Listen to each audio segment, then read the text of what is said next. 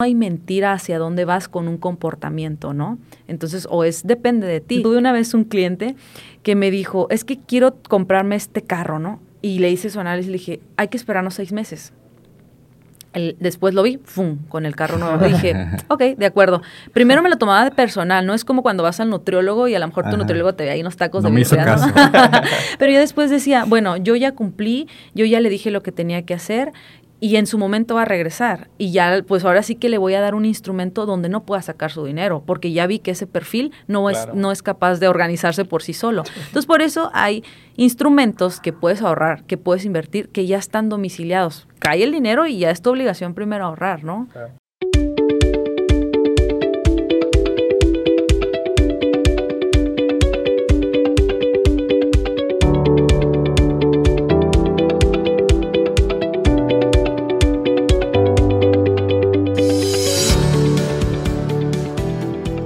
Bienvenidos queridos identificados. Hoy tenemos a unos super invitados. Nos acompaña Sandy Lezama, mejor conocida como la chica finanzas. Y del otro lado tenemos a Sergio Fuentes. Él es psicólogo y es fundador del Instituto para la Trascendencia ACE. ¿Lo dije bien? Para la educación de trascendencia. Para la educación de trascendencia. Clave la educación. Oigan, este, pues bienvenidos. Y la primera pregunta este, bueno, nos pregunta, véndame su empresa en un minuto o menos. Hola, pues muchísimas gracias Miguel por esta invitación, la verdad estoy súper feliz y pues el objetivo de, explicarles a todos las finanzas de una manera fácil yo pienso que se está logrando y mi negocio está bien sencillo. Eh, cuando salimos de la universidad o, o cuando empezamos a trabajar, pues no tenemos esta educación financiera y empezamos a tomar malas decisiones. Y esto se puede ir a una bolita tan grande que nos puede dar un estrés, incluso el suicidio, ¿no? Ya yéndonos a casos súper extremos. Así de importante es la educación financiera. Y lo que yo hago es asesorías personalizadas, o sea, me dices qué te duele y yo te doy las herramientas para que sanes y tengas la administración de tus finanzas personales. Y ya en base a eso, pues ya tengo una solidez de socios comerciales para que te puedan ayudar. Por ejemplo, el contador, el abogado, yo te canalizo con la persona indicada para que sane tus finanzas personales. Doy una asesoría de, no sé, son dos sesiones, la primera hora y media, la segunda hora y media y ahí. Así es, así es como funciona la chica finanzas. Ahorita pues ya estoy en varias, aportando más a la comunidad de, de aquí de Tijuana en diferentes eh, sectores para que llegue a, tocar a más corazones sobre este tema, ¿no? Y que hagan conciencia. Interesante. Sergio. Digo, pues muchas gracias por la invitación, este Miguel. Eh, ya por aquí teníamos ganas de estar aquí este, contigo. Eh, en mi caso, digo, la, la, educación tiene dos vertientes, ¿no? Una, obviamente, la parte de, de poder sembrar esa semillita en las nuevas generaciones eh, ya desde la, la, visión educativa y obviamente la otra visión como negocio, ¿no? Cómo funciona, cómo opera y cómo tenemos que darle todas estas herramientas a través de una buena administración del, del negocio, ¿no? Entonces son, son esas dos vertientes eh, que tenemos. obviamente el día de hoy la vamos a ver desde la perspectiva empresarial, más allá de, de lo que le puedes dar a través de la, de la educación pero básicamente nosotros entramos al, sector educativo para brindarle ciertas competencias necesarias. Digo, mi, mi, este, mi experiencia eh, está dentro de la, de la, industria, por tanto, pues conozco, conozco cómo, cómo es que funcionan las empresas, cómo es que funciona la parte de la capacitación específicamente, el desarrollo organizacional. Entonces sé las necesidades que tiene la, la, industria hoy día y a través de eso eh, eh, pues emprendimos en el, en el mundo de la, de la, educación y dotamos de las competencias necesarias que necesita el joven desde edades tempranas para que una vez que se incorpora al sector económico, pues obviamente tenga mejores oportunidades y obviamente el empresario tenga a personal mayor capacitado, ¿no? Entonces, básicamente es lo que, lo que buscamos, desarrollar competencias bien específicas, muy, este, muy de acuerdo con lo, con lo que menciona aquí este, la chica finanzas, porque la realidad es que a veces no, no sabemos cuál, eh, cuál es el siguiente paso de nuestra vida desde la adolescencia y, parte importante es la, la, parte financiera. ¿no? Bueno, felicidades chicos, tardaron dos minutos cada uno. ese, ahora, ese edificio estaba bien alto. ven que es un elevator pitch de un minuto. Es un ah. minuto en lo que tardas en llegar como a cierto piso, ¿no? Entonces era como de 15 pisos. ok, ok. no, pero muy bien, muy bien. Ahora, hablabas de, de la problemática de personas que se suicidan, personas que no saben qué hacer con, su vida, pero ¿por qué la, o sea, por la, la, educación como formal tiene que asumir esa responsabilidad? ¿O la asume? ¿O debería de asumirla? Pues, pues sí, obviamente sí la debería de asumir la educación, es súper importante, ¿no? Pero ¿por qué, ¿por qué te refieres a Sí, mencionadas de personas que llegan al punto en el que tienen tantos problemas financieros, pero es debido a, la educación. Claro.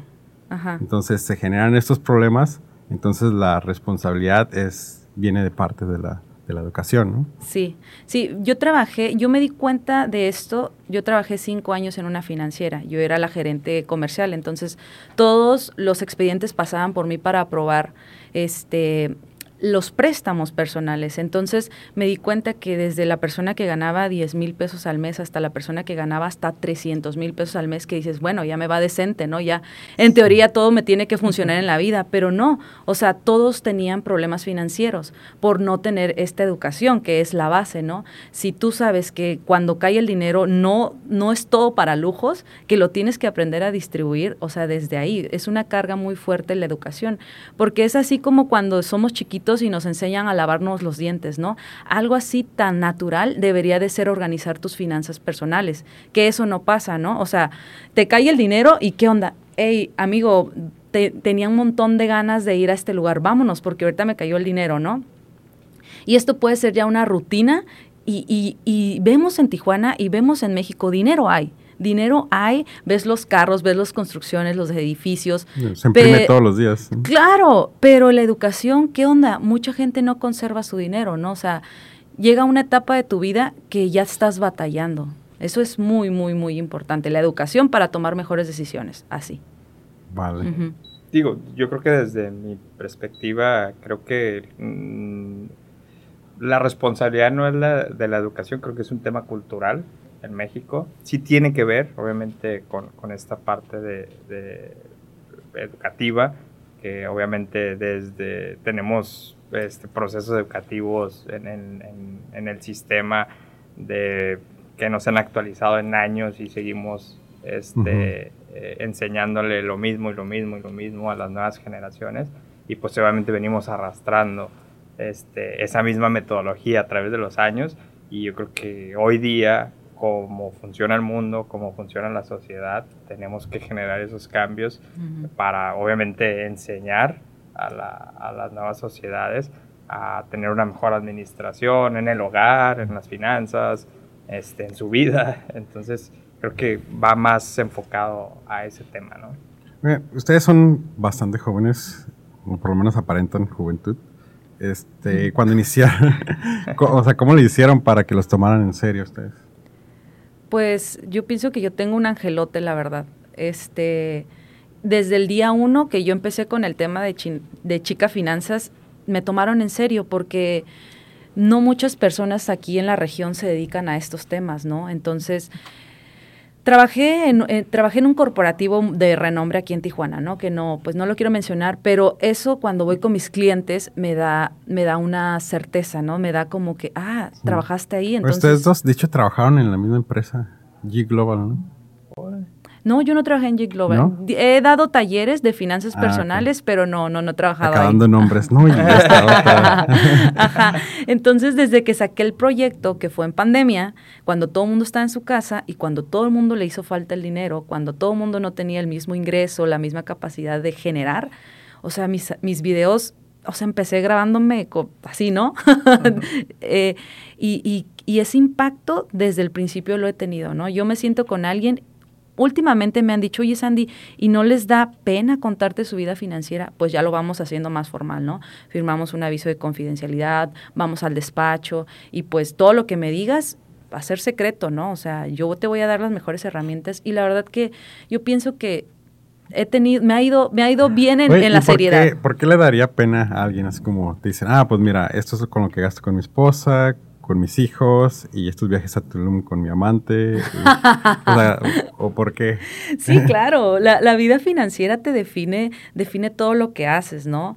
Digo, como dicen, el dinero no es lo más importante, pero realmente te da el estatus que tienes, ¿no? Todo, todas tus acciones que haces es el dinero que es la manera, es el valor que tú estás dando a cambio, ¿no? Entonces, pues mucha gente no le gusta, ¿a quién le gusta que le digan cómo gastar su dinero? Oye, pues yo para eso trabajo, ¿no? Me ha tocado, me ha tocado, pero tristemente me ha tocado la gente, yo creo que tengo como un 60-40, 40%, que me dicen, Sandy, ya estoy listo para ahorrar, para invertir, ayúdame, ¿qué porcentaje? Y ese 60% es que ya tienen el agua hasta el cuello y es así como que, Sandy, por favor, ayúdame. Y yo así como que... ¿Pues de que no pueden pagar sus deudas? Sí, eh, que, mira, un ejemplo bien, bien fácil. Una persona que gana 50 mil pesos al mes, te lo juro, gasta 70 mil pesos al mes. Dirás, ¿cómo le hace? Pidiéndole dinero al futuro. Tarjetas de crédito, préstamos de todo tipo, hasta que ya no aguantan y dejan de pagar y ahí les afecta el buro. Es una, son más casos de los que ustedes se puedan imaginar. Digo, las finanzas personales son, todos tienen familia o, bueno, es dependiendo, ¿no? Si tienen dependientes, pues es diferente, ya tienes una responsabilidad, pero si eres solo, a veces te emocionas y pierdes el control, ¿no? Entonces... Sí, de hecho es como un candadito ya cuando tienes familia, no es como que ese dinero ya es para esto, esto es para esto. Sí, ni modo que dejes de mandarla a la escuela a la niña, ¿no? Le dejes de dar de comer. tiene, que ir a la escuela. Pero qué necesidad, pero qué necesidad tener eh, eso que nos tenga que obligar, ¿no? Cuando ya deberíamos de ser más conscientes y sobre todo esta generación que no vamos a tener pensión. Yo he escuchado muchos jóvenes que dicen, yo ya me quiero retirar, ya retirarte, pero estás haciendo algo para tu retiro, sí, les, pues estoy metiéndole a mi negocio para que me deje, pero aparte tenemos que ahorrar, aparte tenemos que ya tener más inclusión financiera. Oye, pero tú, o sea, tú estudiaste finanzas, ¿no? Estudié administración, eh, eh, después estudié la maestría en administración de negocios y después estudié todos los diplomados de finanzas personales que son gratuitos por la UNAM, por la Conducef, por la ITAM. Todos ellos certificaron en su tiempo este por pandemia, ¿no? Empezaron a sacar muchísimas certificaciones. Y ahorita estoy por hacer la maestría en finanzas personales. Bueno, finanzas y va a abarcar finanzas personales. Ok, entonces, en sí ahorita, la, porque es una cultura, ¿no? ¿Es una disciplina? ¿O cómo lo llamarías tú? Es una disciplina, yo pienso, porque... ¿Y esa no la, no la aprendiste en, o sea, ¿esa se aprende en un diplomado? ¿Se aprende en.? Sí, hay muchas herramientas. Conducef es una plataforma súper compleja, súper completa, perdón, que está gratuita, compleja, y completa, pero no, hay muchísimos cursos y hay muchísimos archivos, hay muchísimas técnicas que te proporciona para que tú aprendas, pero obviamente le tienes que dedicar un montón de tiempo. O sea, no sé, cinco horas diario para que te empapes de un tema, ¿no? Es que finanzas personales abarca mucho cómo sacar tu casa, cómo pagar tu tarjeta de crédito, cómo sacar tu carro ideal, qué porcentaje debe ser el correcto para endeudarte, porque las deudas no son malas, simplemente que hay que tener un balance, ¿no? Tú estás enfocado también a la, educación. Sí, fíjate, en, mi caso, eh, el tema este de, de, cómo te toman, la verdad es que yo empecé pues aún más joven, de, lo que estoy. Este, realmente eh, antes de proyecto de educación había estado dentro de la, de la industria y, y, por ahí emprendí también un, negocio de, de, lavado de batas antistáticas ya dentro del sector este, médico. Entonces, pues la verdad siempre he sido como bien, este, bien entrón en todo el tema de, del, del sector empresarial y demás pero creo que sí, sí ha sido una, una barrera importante. Creo que ahorita estamos en un cambio generacional donde nuestra generación pues está tomando el rol y el liderazgo de ciertos aspectos. Y, por ejemplo, el Instituto para la Trascendencia, ese, ¿por qué es trascendente? O sea, ¿por qué es diferente a los demás institutos? Eh, una desde el nombre, ¿no? Creo que, creo que desde ahí este, trascender, obviamente buscamos este, posicionarnos a través de, de, trascender en algo bien específico que son las nuevas generaciones, ¿no? Eh, porque es diferente, porque realmente conocemos el mercado, ¿no? En este caso, este, quien, quien va a unirse a nuestra institución y dos, conocemos a dónde va a ir, ¿no? Una vez ingresa, lo formamos y ahora sí que como línea de producción, ¿no? Ingresa, pues se, se Digo, pero eso, ya existe en el sistema normal, ¿no? O sea, realmente, uh, digo, pues tenemos lo que es la, la cultura académica, ¿no? Este, pues más allá de, de los valores y de, de, lo que se escribe en, en cuando haces una escuela, este, ¿cómo, ¿cómo se define tu cultura escolar? Va, va, va muy enfocada al tema empresarial, ¿no? Creo que nuestro foco eh, de, apunte es desde preparatoria, ¿no? Empezar a enseñarle mucho de lo, de lo que tú comentabas, es qué es un SAT, qué es, este, qué es tu administración financiera, qué es el desarrollo organizacional, qué es recursos humanos, qué es derecho laboral. O sea, desde ahí, materias como esas tenemos desde preparatoria, ¿no? Entonces lo vamos formando. Sí hay hoy día en el mercado, pero no tan específico para decir, ah, este, el, estudiante que voy a contratar, que tiene 16 años, sabe que tiene que ir con su papá o su tutor al SAT a sacar su RFC. ¿no? ¿Por mm. qué? Porque la empresa necesita este, esa mano de obra, ¿no? En cualquier... Este, sí responde a una necesidad social real. al final del día eso es lo, es lo que buscamos, ¿no? Pero desde edades tempranas, al final del día. Sí, digo, por ejemplo, este, en la generación de mis papás, ya a los 18 ya, eran una ya tenían una familia, ¿no? Es correcto, ¿no? Ya tenían tres hijos, este, no sé cómo lo hicieron legalmente, pero... Este, pero ya, ya era una familia y ya estaban trabajando y ya tenían todo esto. Este, pero ahorita con la educación normal, o sea, alguien sale de la prepa y pues está como preparado para la universidad, pero no está preparado, para la vida. Para la, ajá, para la vida, ¿no? Y, este algo que tú mencionabas, Miguel, muy, muy importante, es que sí tenemos en el sector público hoy día escuelas como un CONALEP, como un... Este, son técnicas, técnicas, pero al final del día técnico, te vuelves técnico en electrónica, te vuelves técnico en, cierto aspecto, pero la realidad es que no tienes las competencias a nivel recursos humanos, por ejemplo, no hay una este, estructura que te diga cómo tienes que trabajar a través del desarrollo organizacional dentro de una empresa. Entonces, esas son las herramientas que nosotros les damos al joven desde preparatoria, para quienes van al sector este, empresarial pero hay quienes desde ahí ya traen una idea de negocio y lo que hacemos nosotros es ayudarlos en ese proceso para que consoliden su empresa desde esa edad. Digo, digo y si hay casos de que, digo, yo a los 18 pues estaba jugando PlayStation. Claro, no, sí, sí hay, ¿no? De hecho, este, te puedo decir que hoy día varios de nuestros alumnos este, traen la idea de iniciar un negocio, pero traen la idea, pero no saben cómo aterrizar esa, esa información, ¿no? Y son, y son tú, tú escuchas la idea y dices, ah, caray, pues la verdad sí, sí tiene sentido, ¿no? ¿El instituto dónde se encuentra? Está en Tecate. En Tecate. La matriz está en Tecate. Pueblo mágico. Pueblo mágico, exactamente. Y, qué suave que hagan esto, ¿no? Porque, o sea, a veces por eso hay muchas fugas de talento, ¿no? Que buscan estas oportunidades en otras partes. O sea, ¿cuántos muchachos hemos escuchado que dicen, tengo una idea y lo tiras a loco porque seguramente no existe, no, no, puede ser posible, ¿no? Pero hasta dónde están las limitaciones de la cultura, ¿no? Y también me baso en las finanzas, ¿no? Hasta dónde nos limitamos que, por ejemplo, vivir en frontera, a mí me va a dar una mejor calidad de vida ir a trabajar al otro lado. Pero ¿por qué no quedarse aquí en el talento? ¿Por qué no subir todo esto de las industrias, que es la economía que mueve eh, Tijuana, Baja California, ¿no? Tijuana, eh, si nos enfocamos. Y qué padre que, que desde ahorita, digamos, que los estés pescando, ayudando y fortaleciendo, ¿no? Porque si no, mira, esas mentes están así como que solamente buscando hacia dónde, hacia dónde expandirse, ¿no? Sí, y sobre todo que, entendimos que, digo, no vamos este, muy lejos, ¿no? Este, Facebook. ¿Dónde, dónde se creó? En preparatoria, pues. O sea, son chicos que estaban en preparatorias y se les ocurrió una idea y la desarrollaron, ¿no? Porque digo... Bueno, de hecho ya, estaban en la universidad, pero se salieron por... Sí, no, no, no, pero, pero el, proyecto empieza como tal en, en, high school, casi saliendo, ¿no? Al final del día el sistema es equivalente eh, a, preparatoria, ¿no? Sí. Fíjate que algo que he visto constante en los empresarios eh, exitosos o estas, estas ideas es que todos saben lo que quieren.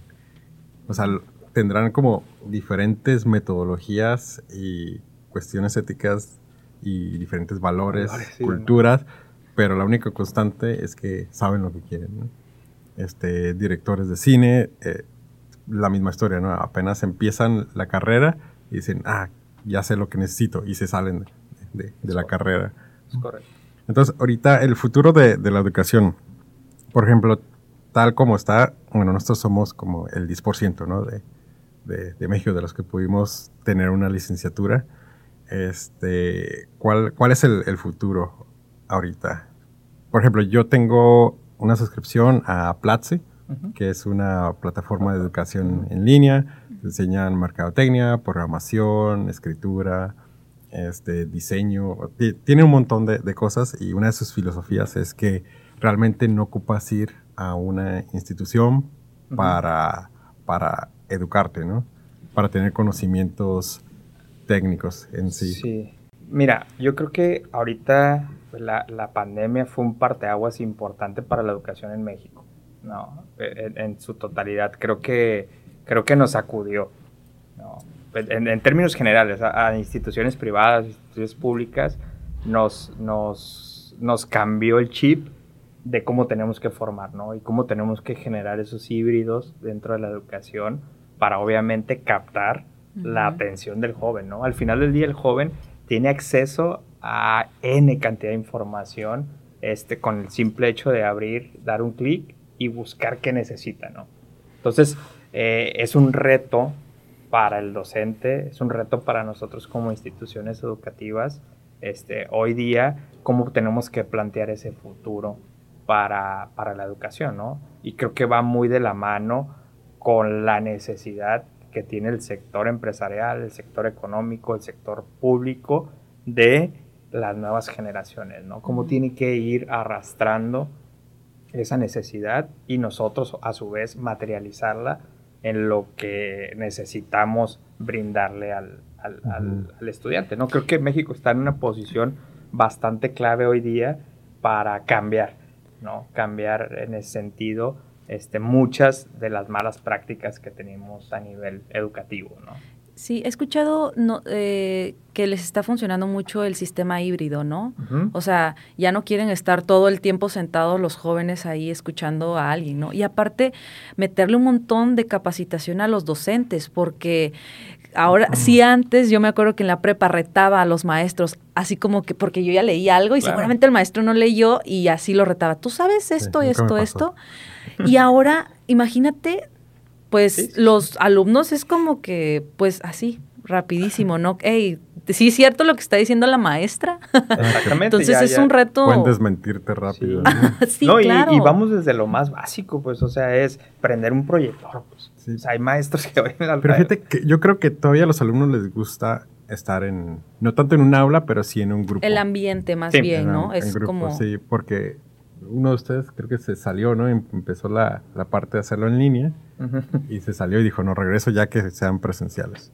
Y muchos hicieron eso en la universidad. Dije así que no, no, yo quiero toda la experiencia de la universidad, o sea, no voy a perder tiempo ahí, mejor me pongo a trabajar o a hacer cualquier otra cosa.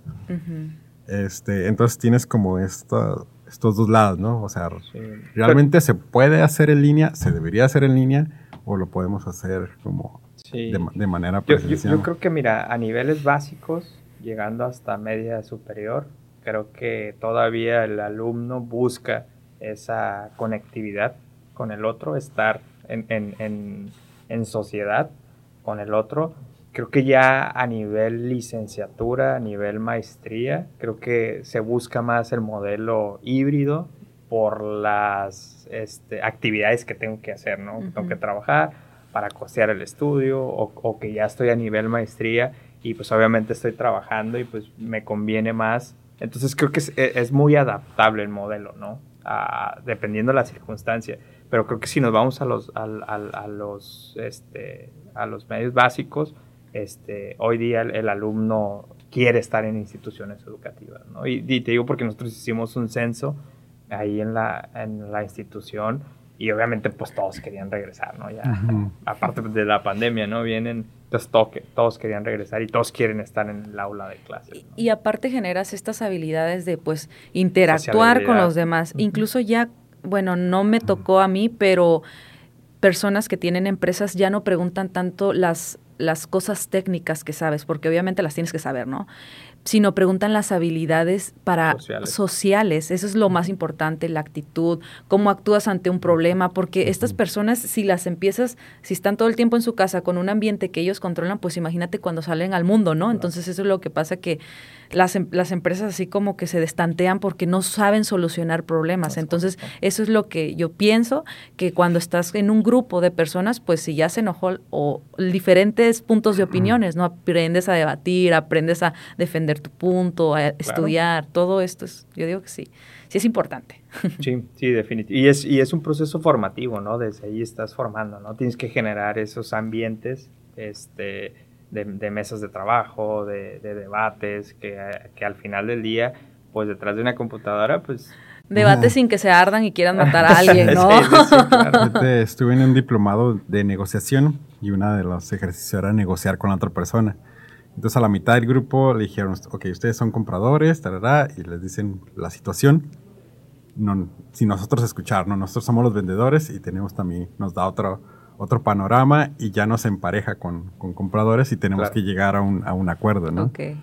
Este, entonces muchos de los, muchos, yo creo como el 80% no llegaron a un, a un acuerdo. Okay. Siendo que el hacer el trato iban a salir beneficiados los dos, pero la situación era de que, de que como que teníamos la mentalidad de que el otro nos quería chingar. Ay, y, no, y eso, eso, eso me pasa mucho en finanzas personales. Yo les digo, escuchen a las personas, a los asesores, escuchen, porque realmente una tarjeta, ¡tum!, cuelgas. Es que una tarjeta Amex, cuelgas. Oye, espérate, a ver, piensa, ¿qué tarjetas de crédito tienes actualmente? ¿Y este por qué me está hablando? ¿Me puede ofrecer una mejor, eh, una mejor opción? tienes que escuchar, o sea, no tienes que estar renuente a todo. Es que la, cosa es que si no sé ni siquiera lo que es el APR o cosas así, es como... más, más, deuda. Lo único que escuchamos es como que, ah, pues nos quieren vender más cosas, ¿no? Ajá, sí, pero por eso es como que tres puntos claves de que tengo que saber de una tarjeta de crédito, ¿no? Pum, pum, le haces esas preguntas y lo anotas, ¿no? Y luego pues lo escuchas, al cabo que no le vas a comprar ahí, no, nunca digas sí, todo, ok, ok, no sé, déjame pensarlo, pum, estoy ocupada y cuelgas, ¿no? Pero ya tienes esa información y ya puedes comparar instrumentos financieros. Lo mismo pasa cuando vas a comprar un carro, ¿no? O sea, nada más te emocionas y firmas y no sabes ni... Es que está bonito. Ajá. o la piel. sí, Yo, y creo que concuerdo mucho contigo. Digo, parte de nuestro modelo educativo es precisamente eso, pues que, que el, el, alumno de preparatoria este, realmente sepa, ¿no? Cuando llegue ese momento de adquirir ¿no crees que es como más la parte emocional? Digo, creo que por más que tenga los números bien asentados y el conocimiento, es como, no, pues es que yo quiero eso, ¿no? O sea, yo quiero irme a Tulum o quiero irme a París. Este. Sí. Sí, pero mira, yo creo que sí lo puedes hacer, pero el detalle es cómo lo vas a hacer, ¿no? Sí, claro. No, sí, y muchas personas es como que ya tienen super planes con su aguinaldo, ¿no? Por ejemplo, cuando saben que traen arrastrando deudas. Claro. Es que ahora sí que el mundo se divide de los de los de las dos, ¿no? O sea, de los que ya quieren tomar las riendas de sus finanzas personales y los que se la quieren vivir capa ¿cómo se dice? Campacheneándosela, ¿no? Así. Pero va a llegar en su momento o es demasiado tarde para tener el control de tus finanzas, que ya te embargaron la casa, que ya este, dejaste de pagar la universidad de tu hijo, o sea, realmente casos bien fuertes. Y ahorita todo lo vemos en internet y es no hay no hay mentira hacia dónde vas con un comportamiento, ¿no? Entonces, o es depende de ti. pero creo, que a veces nos queremos como engañar, ¿no? no queremos ver esa, esa parte. Ajá, sí, y mira, me ha tocado, tuve una vez un cliente que me dijo, es que quiero comprarme este carro, ¿no? Y le hice su análisis y le dije, hay que esperarnos seis meses. después lo vi, ¡fum! con el carro nuevo. dije, ok, de acuerdo. Primero me lo tomaba de personal, no es como cuando vas al nutriólogo y a lo mejor tu nutriólogo te ve ahí unos tacos no de me hizo caso. Pero yo después decía, bueno, yo ya cumplí, yo ya le dije lo que tenía que hacer y en su momento va a regresar. Y ya, pues ahora sí que le voy a dar un instrumento donde no pueda sacar su dinero, porque ya vi que ese perfil no, es, no es capaz de organizarse por sí solo. Entonces, por eso hay instrumentos que puedes ahorrar, que puedes invertir, que ya están domiciliados. Cae el dinero y ya es tu obligación primero ahorrar, ¿no? Entonces... Y por ejemplo, en los perfiles de empresarios, ¿has visto comportamientos... Mira, ¿Es más irracional la persona física que la persona empresarial? Mira, he visto que, que, los empresarios a los que he atendido sí tienen buen comportamiento financiero. Yo creo que 99.9 de los empresarios que he visto, sobre todo yo me dirijo a mujeres, ¿no? Pero también hombres, como llevan su, como les ha costado tanto construir su patrimonio, ellos dicen, Sandy, yo sí quiero estar bien. Ya me buscan como para instrumentos de ahorro específico. En realidad, yo no les he ayudado con sus finanzas personales yo creo que te digo, el punto 1% sí les ha ayudado, como a ver qué está pasando, divide tus, tus finanzas, estás teniendo muchas fugas, pero hasta ahí. Pero mm, esto pasa con los emprendedores, pasa muchísimo, que empiezan a mezclar sus finanzas personales con las del negocio. Obviamente les empieza a ir bien y dices, wow, ya, ya la armé, ¿no? Pero al rato, o sea, ¿qué onda con eso? Es esa, ese tiempo donde los proveedores este, vendes algo y le tienes que pagar a los proveedores y te quedas sin dinero, ajá. Entonces esta línea de crédito que tienes que buscar para no estarle robando la utilidad a tu negocio. Entonces, con emprendedores no me ha costado. Con emprendedores, perdón, sí es un poquito más de batallar porque los vas enseñando, pero empresarios, empresarios todo controlado hasta ahorita. ¿Y es diferente para las mujeres? Digo, Suena que son más disciplinadas con la cuestión del dinero. Sí, sí somos más disciplinadas, definitivamente. Eh, pero es un complemento, ¿no? Los hombres son, yo siento que su, su mente es más arriesgada, ¿no? Pero es, es parte de... Entonces la onda aquí es diversificar. Mujer, eres más conservadora, un 80% de lo que ya destinaste para ahorrar en un instrumento conservador y ese 20% hay que arriesgarle en algo, ¿no? Y el hombre al revés, ¿no? Tú métele el 20% del conservador y 80% pues aviéntate acá algo. La, expansión del negocio, Escuché que había un efecto así con los, este, los corredores de, bolsa. Ajá. entre mujeres y hombres, las mujeres este, eran muy cuidadosas a la hora de invertir. Entonces su crecimiento era muy lento. Ajá. Y el de los hombres era como, había picos, ¿no? pero se disparaba pero constante, y pum, se bajaba de un jalón también. Ajá, puede ser, ahora sí como dicen, lento pero seguro, ¿no? y, la onda es diversificar, o sea, ese 20% puede despuntar también, ¿no? Entonces... por eso mismo los hombres este, inversionistas tenían más éxito, pero era porque después de cierta, ciertos éxitos, como que generan una confianza ya, ya no tan... Ahora sí que... arriesgada. ¿Cómo se dice? Mm, no tan medida. Ok. O sea, ya no había mucho cálculo en sí, ya era como que, ah, sí, le meto, ¿no? En vez de hacer un análisis. Y por eso mismo se despuntaban hacia arriba o por eso mismo se despuntaban hacia abajo. Sí, y hay mujeres también muy arriesgadas. Ahora sí, yo hago un, un cuestionario de perfil y, y, si ya me toca aquí como término medio, pues igual métele, ¿no? O sea, métele a Bitcoin, métele a indexados, métele a otras cosas. Menos a flor de la vida, ni flor de la abundancia, ni esas cosas, no. Cuidado, ¿no? Porque son pirámides. Son pirámides. Y estas nuevas generaciones... Eh, 30, 40 quieren resultados inmediatos. Oye, pero Bitcoin también es un sistema piramidal, ¿no? ¿O no? Depende. Es una apuesta, Bitcoin. ajá. sí, es que. O sea, no es, no es inversión, es como más apuesta. Pues es que el dinero lo mueven en su plataforma. lo mueven en su plataforma, o sea, no puedes, todavía no lo han, eh, ¿cómo se dice? tangible, no es tangible, pero sí, sí, te, sí te deja ganancias, sí puedes ganar dinero de ahí, ¿no? Bueno, no tangible de que, ok, voy al Oxxo y te pago con Bitcoin, a eso me refiero, como una moneda más comercial, ¿no? Sí, Entonces, comercial. Ajá, eh, pero, ah, decía, estas generaciones queremos resultados rápidos. Obviamente me dicen, Sandy, tengo ahí tanto dinero que ahorré por todo un año, dime en qué lo meto ya para que me dé una ganancia de pues, unos 50 mil pesos así. Y yo, Dobletear, "Ay, ¿no? espérate, si existiera eso tan fácil, ¿cuántas personas ya estarían estables y retirados? ¿no? Entonces hay que tener muchísimo cuidado con este tipo de cosas. ¿No te han llegado como inversiones medias turbias? Sí, claro. Cifra, no sé, eh, todo el mundo sabe que esquema piramidal defraudó a muchísimas Sí, personas y bueno, eh, una persona muy querida llegó y me dijo, Sandy, es que esta es la onda, que no sé qué. Y yo, no, es que, y, era una persona muy querida, ¿cómo, cómo te pones al tú por tú? Ahí es donde aprendes a hablar, ¿no?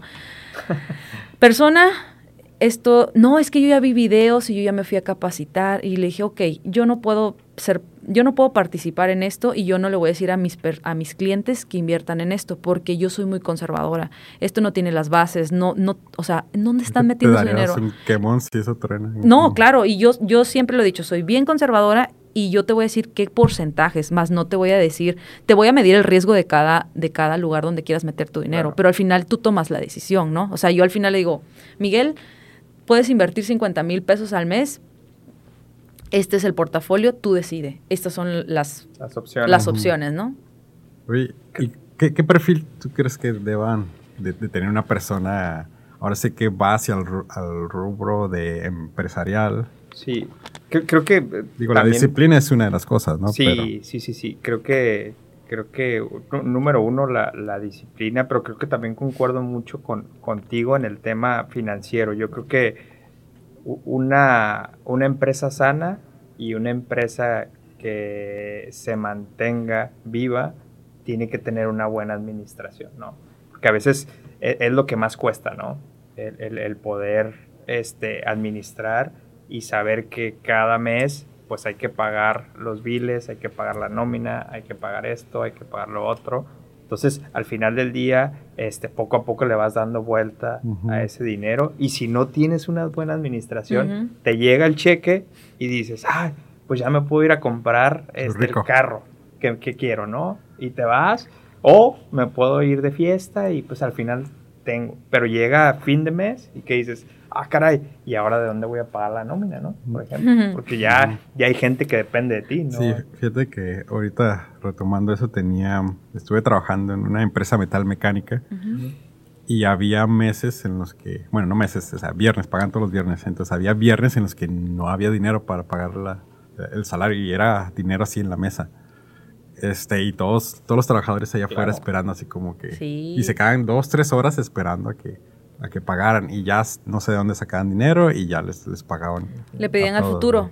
Ahí va, le piden el futuro. ¿Y cuál es el futuro? Créditos. Ajá. Ujú. Y realmente, o sea, lo único que te lleva es aumentar la deuda, la deuda, Sí. la deuda. Y digo, esta empresa hasta la fecha, o sea, no ha podido, es un taller grandote, o sea, quiere hacer la transición a maquila, pero está atorada. Despuntar. Y, y curiosamente, el, el mismo dueño de esta empresa después me invitó a un sistema este, piramidal, este, que, eran- que era, era diferente, ¿no? Como, como todos. ¿no?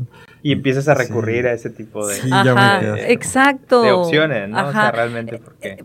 Ven que ahorita ha habido muchas estafas de que te hablan por teléfono y que deposítale acá y Sí. deposítale allá. es muy emocional todo eso, Sí, ¿no? pero ¿sabes por qué? No es una mentira que Estados Unidos está en recesión y obviamente nos pega a nosotros, Recesión ¿no? técnica. Entonces, entonces cuando estás en este en este estatus mental de no alcanza, está caro, voy al mercado y antes gastaba tanto y ahorita con eso el no compro ni la mitad, ok. Es- estás en ese de supervivencia, ¿no? Entonces te hablan y te empiezan a marear, a marear y tú, sí, sí, porque lo necesito, que sí. O sea, como que nos tienen hipnotizados, Sí. entonces hay que O te tener venden mucho un modelo de vida, ¿no? Exacto. Un pedacito de verdad de lo que ya lo que está sabes, pasando. De lo que ya sabes y de lo que está pasando y de lo que tú crees Ajá. realmente de cómo funcionan las cosas y de ahí como que van más conectando Claro, otras claro. cosas para decirte Para así, darte mira aquí los está la, la y, y sabes de tu algo, vida. algo bien importante y creo que eso hace mucho match con lo que nosotros vendemos como institución, es que precisamente a, a, las nuevas generaciones que no traen estas bases este, importantes desde la visión financiera, desde la visión social, emocional, pues obviamente te venden un estilo de vida y ¿qué vas a hacer? Pues obviamente Acepto. lo vas a aceptar rápido. pues. Con mi alma lo pago. no Exactamente, no, pasa nada. Entonces, pero cuando traen una base bien fundamentada, formativa, desde la parte educativa, pues obviamente van a evaluar, van a decir, ah, caray, pues sí me conviene, no me conviene. Y a lo mejor la van a pensar, a lo mejor dicen que sí, ¿no? Eso, eso es al- al- como, como tú mencionabas, es, es- es algo emocional. Pero, pues ya por lo menos hiciste el análisis y dices, Mm. bueno, yo hice el análisis y vi, y vi que no funcionaba. Sí. Fíjate, yo compro boletos de lotería. Ujú. Este, pero digo, Confesándose, ¿no? anoche compré 10, no, no. no, este, compro uno a la, uno a la semana, este, pero es- para mí es como, como ir al, al casino, ¿no? Así Ok. como sabes que vas a perder, pero te da como ese pequeño high de que, de, de jugar y todo eso. Y es un, un pequeño alucin que me das, como que imagínate que me lo gano, ¿verdad? Y ya tengo como mis 5 o 6 minutos de, de, de alucin y ya lo aviento a la cartera y ya me, me olvido de, Ok. de, de él, ¿no? Ok. Pe- pero también hay que tener cuidado porque cuántas personas que se han ganado la lotería no tienen educación financiera y el dinero les dura nada, ¿no? Entonces, Fíjate que yo también creía eso Ajá. hasta que empecé a in- investigar. Por alguna razón en YouTube me salieron videos de, eso. Este, y la, mayoría, o sea, la mayoría le va bien. ajá, De los casos malos que escuchamos, digo, la probabilidad de que te ganes la, la lotería es simplemente casi nula, ¿no? Ajá. O sea, es más probable que te caiga un rayo Sí, sí. Que- en cualquier parte del mundo ajá, de que te, a que te ganes la, la- La la lotería. lotería. ¿no? O sea, porque son trillones y trillones de pero de cultura números. mexicana o en, en todo el mundo te salió la estadística Este, americana. americana, ok. Sí, Ah, son como los más ok. hardcore, ¿no? Ellos. Ok, ok. Entonces, muchos, eh, había una serie de documentales donde había, ok, todas estas personas Ujú. sí les fue mal, pero son más a las personas Que realmente que, le- Ok, que les fue bien, ¿no? Ah, había un caso donde inmediatamente el, el mismo día se pelea con toda la familia, hay divorcios y hay un desmadre, ¿no? Ajá. Pero esos son como los que hacen más ruido. Pero los otros, otros casos donde tienen familia, dicen, no, pues seguimos con nuestro mismo Ujú. estilo de vida, solamente le dimos, repartimos mucho dinero a, nuestros familiares, seres queridos. Ajá. Y ahorita, pues, Pues ya no tengo. nadie trabaja y los ¿Cuánto que es- trabajan es porque. ¿Cuánto es el premio mayor? Ahorita está como en 500 millones por ahí. 500 millones, ok. Y tú ya sabes si ese dinero te cayera a la bolsa, ¿tú ya sabes qué harías con ese dinero? Ah, sí, sí. ¿Ya? Ah, ese, ese es el, ese es el punto, ¿no? Si compras algo y te cae el dinero, pues ya saber qué hacer con ese dinero. Que lo tengas bien claro, como No, lo di- dijiste, digo, sí, los sea, grandes cada- empresarios. Cada, semana sí, sí, pierdo, o sea, pierdo seis minutos, lo, lo invierto solamente en darme este Ajá. pequeño high. Y digo, ah, pues mira, le daría dinero a mis hermanos, a mis papás, para que vivan más, más tranquilos. este, tal vez compraría un terreno por acá. Es como los futbolistas, perdón que te interrumpa. Cuando eran chavitos y jugaban fútbol con, pues, en las canchas de, de su colonia, ellos seguramente decían, cuando yo sea millonario me va a ir, pf, cuando yo esté en la liga de no sé qué, no sé, Sí, de sí, muchas sí. cosas de fútbol. Y tengo un, un- no es mi cliente, pero lo, lo ubico por lo mismo que estoy en el medio. Es futbolista, le va súper bien, súper, súper bien, no sé, dos millones al, al mes le caen, ¿no? Fácil, ¿no? Y- Espérense, pero ustedes dirían, le va súper bien, ¿no? No debe tener nada de deudas. Debe 10 millones de pesos. ¿Qué ch- chingado se gastó 10 millones de pesos, no? ¿Y, en- y por qué? ¿Por qué no le alcanzan esos 2 millones de pesos mensuales? Me estoy yendo a números gigantes, ¿no? Sí, sí, sí. Pero ¿por qué rayos? ¿En qué momento se salió? Entonces, ese es el punto, que tenemos que tener muchísimo cuidado porque nosotros creemos, y digo, ojalá que yo sé que tú eres como que te vas educando y puedes tomar mejores decisiones en el futuro, pero, pero sí hay que estarle estudiando, ¿no? O sea, hacia dónde lo voy a meter. Estamos hablando del el- Hasta las cantidades. 1.0% ¿no? de la Alguien- población. alguien me dijo una vez que el dinero es como la energía, ¿no? Y yo le dije, no, estás marihuano. y después yo lo, lo hice otra metáfora, ¿no? El dinero es como la, como la sangre.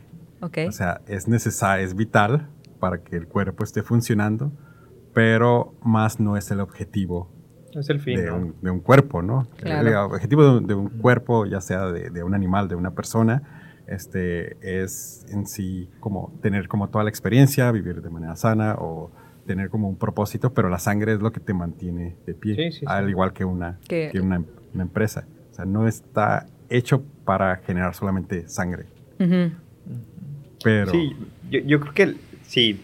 eh, fíjate, ha- hace, hace poco Este, un padre de familia platicaba conmigo, ¿no? En el tema financiero también, ¿no? Que ahí se le estaba este, complicando un poquito el pago y demás. Y platicábamos y precisamente me decía, ¿no? Pues es que ustedes como negocio, este, pues obviamente ustedes quieren sacar dinero. Claro. Pero digo, les va bien a un instituto, ¿no? A, una escuela... Ferrari que está allá afuera de tuyo, ¿no? a una escuela financieramente le va bien, pero también tiene muchos gastos, ¿no? Entonces, sí, sí tienes que saber administrar, pero al final del día, eh, por lo que yo estoy aquí, no es el fin, pues, el dinero. Al final del día es un agregado y me va a ayudar a crecer y me va a ayudar a hacer más este, institutos y me va a ayudar a, tener mejores docentes, a tener mejores... Porque es tu herramienta para hacer el bien. Para hacer el bien, exactamente. Pero el fin realmente es que las nuevas generaciones salgan con esta visión, ¿no? Entonces, este, se cumple muy, muy, este, muy de acuerdo tu, tu metáfora, ¿no? Al final del día, pues sí te sirve de muchísimo porque te va a ayudar a crecer. Pero realmente el fin se busca e, el poder ayudar, el poder apoyar y qué mejor hacerlo desde una visión educativa, ¿no? ¿Tú tienes como una meta de cuánto es suficiente para ti? ¿Cuánto es suficiente en... en, dinero, en, números así. con este dinero, o sea, tengo bien ya no necesito más. Ajá, tengo bien claro qué es lo que necesitan las instituciones, tengo bien claro qué es lo que necesito crecer. Mm, no, no, no tengo claro cuánto es suficiente para mí, porque al final del día este, la institución te da para que tú vivas este, cómodamente, no tengas que preocuparte, porque si te preocupas, pues ya no puedes ejercer tu cargo dentro de la, de la institución, ¿no? Pero, este, tengo bien claro hacia dónde va y cómo es que tengo que crecer, este, en este caso, la, la, porque mi fin es, pues obviamente que muchas personas entren en este modelo educativo y obviamente tengan esa visión que yo busco o esa visión que a lo mejor yo tuve en su momento y que quiero, este, obviamente, que, que el otro lo, lo, sepa, ¿no? Entonces, sí tengo bien claro hasta dónde va esto. Y yo a lo mejor, este, puede ser poco, puede ser mucho, no, no representa un número, ¿no? En la, en la actualidad, ¿no? Y es que son etapas, ¿no? Uno puede pensar, con esto puedo vivir bien, pero al rato ya no tienes 30, ya tienes 40, ya tienes 50, ya tienes familia. Entonces es gradual y la calidad de vida no está mal y hay que dejar de, de, tener pena de estos temas, ¿no? Porque es un tabú en México todavía hablar de sexo y de dinero, ¿no? O sea, no le dices a la niña que, que, va a tener relaciones sexuales en algún momento y que se tiene que cuidar, pues al rato sale embarazada, ¿no? Bien chiquita. La misma situación. No le dices a tu hijo, hijo, en algún momento puede ser que no tengas dinero y vas a cuidar a los bancos, ten cuidado. Y si no le dices esto, pues al rato viene endeudado. Es un tema también que es como, o sea, no, no sé si han escuchado así como, ¿qué temas no se, no se platican en la mesa? Política y religión, ¿no? Política, religión, sexo y finanzas. Y, dinero, ¿no? Así como que en muchas películas mexicanas es como que en la mesa no se habla de dinero. Ajá, porque es incómodo. Y me recuerda la escena esta de la película de Leonardo DiCaprio, la del aviador, donde está con esta familia, la familia de su, de su pareja, y está, pues todos son, son ricos, ¿no? Y, dice, no, no, en la mesa no hablamos de dinero. Así como, no nunca nos hemos preocupado. Algo, algo así referente al dinero, ¿no? Pero que no, no hablen de dinero en ese momento. Y, y Leonardo dice, es que a ustedes no, no les preocupa porque siempre lo han tenido. Sí. Sí. está en Harvard, ¿no? Algo así, ¿no? Este... No, creo que esa es otra película. Digo, pues la misma escena, ¿no? Al ah, sí, día, o sea, es, este, nunca se tienen que preocupar por el... Ah, no, claro, claro, claro, claro. Y es que desde chiquitos, o sea, somos unas esponjitas, ¿no? Y somos el reflejo psicológicamente lo dicen, somos el reflejo de cuando éramos niños, ¿no? O sea, las, las, las, carencias que teníamos, las limitantes, lo que nos dijo nuestros papás. Entonces eso también se refleja en las finanzas. Y, y yo he dado un taller de finanzas de cómo hablarle a tus hijos de dinero, ¿no? Cuándo y cómo, ¿no? Porque igual, dice, es que dicen muchas mamás, sobre todo mamás, este, no quiero transmitirle el estrés. A ver, espérate, entonces tú tienes estrés financiero en tu vida, por eso no le quieres hablar a tu hijo. O sea, primero arréglate tú ¿Qué onda con tus finanzas? ¿Qué pasó? Y, ya le vas enseñando, ¿no? Porque luego el niño ve, la vida es cara, este, uy, mi papá no está nunca porque pues está trabajando, oye, ¿por qué pasa esto, no? Entonces vas creciendo con estas limitantes y ya te mandan al mundo adulto y ahí vienen las mismas cadenitas. ¿no? que ah, yo, yo crecí así. Ok. Así como, o sea, el, el, el problema de, de, de una persona, o sea, viene del, del dinero. Ujú. Entonces, cuando empecé a trabajar, dije así como que no, o sea, tiene que ser un buen salario, tiene- tenemos que, ¿Quieres tengo que ganar bien, o sea, si quiero ¿no? que mis problemas este, personales se solucionen, o sea, tengo que aventarle dinero al- Ok. al, problema y ya se va a solucionar. Ajá, eres de los buenos, de los que tomó bueno, es algo otro extremo, bueno. ¿no? Es- Ajá, es- es- pero hay otros también que... es malo eso. Sí, sí, sí, sí, pues to- todo al extremo es malo, ¿no? Pero también imagínate ese niño que se creó, que, que dijo, no, no puedo, este, bloqueos, bloqueos, bloqueos, y pues trabajo en algo que me exploten y que no me paguen lo que Claro, merezco, claro. o sea, también siguen cadenitas. Fíjate, en, mi caso, perdón, eh, Ajá. este, lo que yo pensaba precisamente era calidad de vida. Cali- ¿no? ajá. O sea, el, el- el por qué yo emprender, el por qué llevar a, a- a tener una empresa, yo lo que pensaba y analizaba mucho era, busco calidad de vida, ¿no? Busco tener tiempo, precisamente, que un, ne- Ujú. un negocio sea autosustentable y que me dé ese tiempo para yo hacer cosas que quiero hacer, ¿no? O sea, que no, que no tenga que estar este 24/7 dependiendo de ese ingreso o dependiendo de esa, de esa empresa, ¿no? Entonces a mí me gusta este, a lo mejor este, ir al cine con mi familia, pues que puede ser a, a lo mejor a las 2 de la tarde, pues, ¿no? O ir a un restaurante a comer. ¿Qué harías con, con la lotería si te la ganaras? ¿Qué haría? Ponle unos 100 millones de dólares. Híjole, pues yo creo que lo invertiría en, en- en las En escuelas. bitcoins. creo, creo que lo invertiría en- ¿Harías más escuelas? Sí, haría más escuelas y creo que, este, eh, obviamente con, con mucha tecnología de punta, traería, este, este, todavía mejores decentes de aquí de, de- de México en, en- en equipo, en infraestructura, creo que, creo que lo, lo invertiría, ¿no? Re- realmente Sí. te diría, a lo mejor comprarme un carro, pues realmente para mí no es... Sí, es a algo mí tampoco. Caí en un bache ¿no? aquí en Sí, Tijuana. Fíjate sí, que sí. eso, eso del, del carro está interesante. porque Yo tenía un carro, pues funcionaba, ¿no? Ujú. Este era 2004, 2005, por ahí.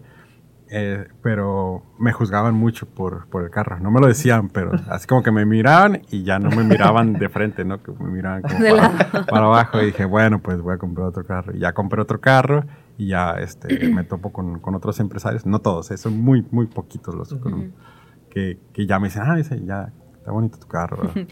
Y yo sé como que pues Ajá. sirve para lo que para ir Pues para sí, allá para acá. Es que realmente realmente, no, o sea, la- el dinero no está peleado con los lujos, ¿no? Simplemente tenerlo dentro de tu presupuesto. Claro. Si vas a traer una camionetón y te representa el 50% de tu ingreso, dices, oye, ahí estás haciendo algo mal. Pero si te representa el 5%, Que modo dale, ¿no? Tres camionetonas. Sí, sí, sí, o sea, No re- pa- ajá. realmente, o sea, tú- nuevamente, o sea, volvemos a lo mismo, no, no es el fin, pues. Al final del día es, es un medio que te va a llevar a, te Claro, va a traer a industrificados Sí. y al final del día se cumple la función, Sí, ¿no? O sea, Claro. Por ejemplo, ser. ustedes ya tienen un, ojo clínico, ¿no? O sea, tú como con tus bases de psicología y tú con tus bases de, de finanza. O sea, ¿qué es lo primero que ves en una persona cuando la ves? O sea, no, no, no estoy hablando de físicamente de lo que Ajá. ves. Claro, claro. O sea, En, la- en las citas, ¿y qué es lo que traduces de eso? Sin hablar con él, solamente la, la viste, primer escaneo, ¿qué es lo que sacas de esa persona? ah, ok, o sea, sin cita, o sea, simplemente así por la vida o... Ajá, o en en Desde el cita ojo o como clínico, vaya, una ¿no? persona. Desde mi ojo, no, no, no, no me canso para eso. O sea, no ando viendo a la gente con ojos de analítica financiera, no. O sea, yo veo al, yo no veo al mundo realmente. O sea, puedes, ahorita puedo llegar y ¿qué, qué, qué playera o qué blusa tenía, bueno, blu- camisa tenía Miguel, zapatos, carro, no veo el mundo porque yo veo a mi mundo, que mi mundo es cuando la persona está sentada frente a mí y me abre todo su, su ahora sí que todo su panorama financiero. Pero así como que tú digas que yo ande por la... Ah, ese señor... la Es de- que digo, o sea, juzgamos a las personas. Si tú vas caminando por la calle y ves a alguien que no está como de muy buen aspecto, o sea, tal vez le rodeas un, un poco. Ah, no me pasa, es que soy bien rara, como que ando Es que no siempre en mi andas por las mente. calles que no, yo. el otro día, el otro día me caí cruzando la calle, estaba en Canacintra y me caí. Porque te lo juro, ando así como pensando, ok, vi a esta persona, ¿qué solución le voy a dar? No, no, no, esta solución no es buena. Y uno ando, o sea, así como que No, tú andas demasiado ocupada como para ver. Sí, sí, de verdad. Ando demasiado ocupado viendo a mis personas, que mis personas son cuando ya están en, en, el despacho y están frente a mí y estoy pensando, incluso ahorita voy y voy a tener una cita y tengo otra en la tarde. Tengo tres más hasta las ocho de la noche. A veces veo gente en la noche, noche, nueve de la noche, pues porque salen de su trabajo y es la única manera que pueden. Pero en realidad no, no tengo un ojo clínico fuera del despacho. Dentro del despacho sí. Eh, pero la, la, la, la, apariencia física no va, de, no va a definir sus finanzas personales. Eso estoy convencidísima. He visto gente en chanclas ni de marca. pero, ¿qué tal? De... distribuyen, son a número uno, el número uno nacional en, en, no sé, en nopal, en pepino, este, distribuyen flores, o sea, y los ves hasta en carros así como, o sea, no, eh, la apariencia no define tu economía. Y ves sin en cambio acá un Rolex, este, camisita acá. Entonces tú tuviste que, digo, porque anteriormente supongo que, había también, o sea, todos te, eh, prejuzgamos a las personas, ¿no? Pero tú lo viste en tu trabajo como esto tan extremo que es como no está vestido como el empresario debería de ser, pero sin embargo tiene, todo esto. Sí, Entonces, ese filtro lo, tachaste Sí, lo taché. Sí, sí, sí. No, definitivamente no define tu riqueza, tu calidad de vida, no, define tu ropa. Tu ropa, cómo te ves. Yo cuando hablaba que el dinero te define es como que, ok, a lo mejor eh, dónde lleva a los niños a la escuela, dónde está su casa, eh, qué tanto va de vacaciones, qué es eso a lo mejor Sí, pero eso ya es eh, meterte. eso ya es así como, ajá. Sí, es como que, a ver, ¿dónde irá de vacaciones? Con, la camisa que trae, ¿dónde irá de vacaciones? ¿Dónde tendrá sus ahorros? No, pues está bien difícil. Pues ¿no? Se lo digo porque, por ejemplo, en Instagram está lleno de, pues todo es. Mm. Eh, para el eye candy, ¿no? O sea, todo se tiene que ver bonito, todo tiene que ser perfecto, todo tiene que ser colorido. Y de hecho, muchas veces yo también entro pues para ver eso, ¿no? O sea, no, realmente no quiero ver fotos feas, quiero ver como fotos bonitas. yo, yo, creo que, mira, este, en, en, en mi caso... Bueno, a ti te veo y sí veo a un profesor. Sí, sí, claro. O sea... Y yo te batí y dije, no, pues ella es de uh, oficinas o algo administrativo. Con tenis. Ajá, y, millennial, ¿no? Con tenis. Yo, yo, creo que desde mi punto de vista, creo que hay etapas, ¿no? Sí, sí llega el momento que como jóvenes, adolescentes, sí, sí nos enfocamos mucho al cómo te ves, cómo te pero ya, ya a medida que vas creciendo, y digo, realmente no, no somos muy, muy, muy adultos, este, pero a medida que vas creciendo, vas identificando otras cosas importantes. Yo sí soy adulto, adulto. Tengo 36 años y voy a cumplir 37 en 7 meses. Según Canacintra, este, yo ya no voy a ser joven en, el, próximo, el próximo año. Sí. sí, sí, pero mira, creo que son... no importa. no te preocupes.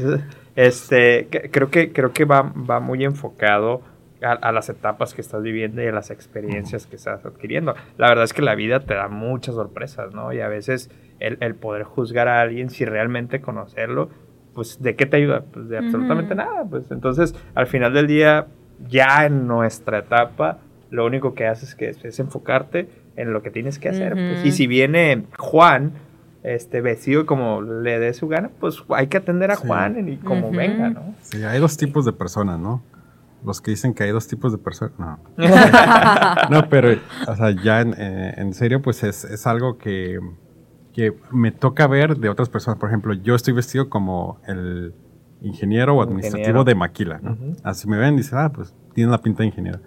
Pero me voy a Estados Unidos y el uniforme del ingeniero es una playera así plana, este Levi's o, pantalón de los baratos para vestir y tenis. y, y, de hecho ese es el uniforme de, del gerente de ingeniería, ¿no? Y todos los demás ingenieros pues se visten así, ¿no? Entonces yo a veces llego con, con mi camisa y te fuiste a una entrevista, ¿verdad? y le digo, sí. Sí, pues ya van a es, está padre. claro, Es como, ah, como estilo California, ¿no? O sea, no, imagínate en el interior andar con tenis y así, no, no, no, ahí sí es como que más, el código más corporativo, ajá. No, toman en serio, mi hermano, eh, pues él es abogado y fue a atender un caso al DF y y dice, no, allá me tengo que ir de saco, corbata, todo, o sea, todo el uniforme. Y lo veo y también es que te ves raro, ¿no? Así, porque él anda aquí pues más relax y a pesar de que tiene su despacho y todo eso, este, no tiene Estamos muy influenciados por la cultura acá. Sí. De, San Diego, ¿no? Está cañón, está cañón. Y, y, la parte, este... Ah, ya no te pregunté, eh, ¿qué harías con los 100 millones? Uy, a ver, el, primer medio millón... ¡ah! 200 mil pesos ya lo tengo para... Sacas el desglose. sí. No, pues obviamente apostaré a la educación, definitivamente igual. O sea, diversificarlo, obvio. Eh, no, obviamente no metería todo el dinero o sea, invertirías en la escuela. De... Sí, invertiría en su escuela, invertiría en educación, educación financiera, educación general. Eso es lo que necesita más México. E, es, y, yo, yo soy de Puebla, de un, de un pueblito de 30 mil personas. Entonces, cuando yo estaba allá, yo soñaba, pero yo no tenía las herramientas. O sea, en la escuela, ¿qué te van a enseñar? Yo soñaba por medio de las novelas, ¿eh? O sea... Marimari. No, me tocó la potra, la potra. Yo decía, yo quiero ser como la potra, ¿no? Tener mi hacienda y ayudar a los campesinos, ¿ya sabes? Sí. Entonces, no había educación, sino que un tío de Tijuana fue allá a mi pueblito y él es, él es, él era el único este, que tenía licenciatura en toda la familia, no sé por cuántas generaciones. Entonces yo decía, yo quiero ser como mi tío. ¿Y qué hizo mi tío? Estudiar. Y me decía, estudié un montón, hija, estudié un montón. Y, y no nada más, primero fui técnico, luego fui dentista, luego estudié especialidad, bla, bla. Yo decía, wow. Y la primera vez que visité una ciudad fue la de Tijuana y yo dije, tenía 14, no, 12. Cuando sea grande voy a trabajar en Tijuana, dije, yo voy a estar en Tijuana. Pero la educación que recibí en ese momento, pues era muy, muy austera, no te hacían soñar, te hacían aprenderte el libro, ¿no? Pero no te hacían querer formar una empresa, querer, querer trascender en la vida, ¿no? O sea, ¿qué, ¿cuál es tu legado? Desarrollar un pensamiento crítico, ¿no? En ese, con ese dinero ayudaría a la educación. Eh, pues hay muchos, muchos municipios, muchos estados que necesitan muchísima educación Así como esto que no sé qué tan cierto, qué tan bueno sea lo del tren que va pasando por todas las y ayuda con dentistas y médicos. Así la educación está muy austera en muchas partes de México que la gente está olvidada. Como esta noticia que salió que las seis, seis años de cuentas inactivas van a retirar el dinero, ¿no? El gobierno lo va a retirar y lo va a repartir a la fuerza, a la fuerza, este, ajá.